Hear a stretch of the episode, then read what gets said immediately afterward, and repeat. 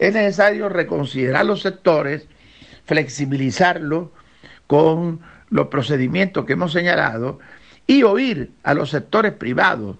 Hemos dicho que es necesario oír las cámaras de comercio de todo el país que presentan los problemas y las soluciones y que pueden acompañar al presidente de la República en estas decisiones, al igual que el sector agrícola que ha sido marginado de las decisiones. Pero en el caso específico de las reuniones con el presidente, ya se tuvo una reunión con la vicepresidenta, con los dirigentes empresariales más importantes del país, que fue beneficiosa, la vicepresidenta, cinco ministros y las cabezas, los líderes de los movimientos empresariales. Este es el camino para que realmente podamos tener y acertar una decisión de acorde con el equilibrio entre la salud y el ingreso del venezolano.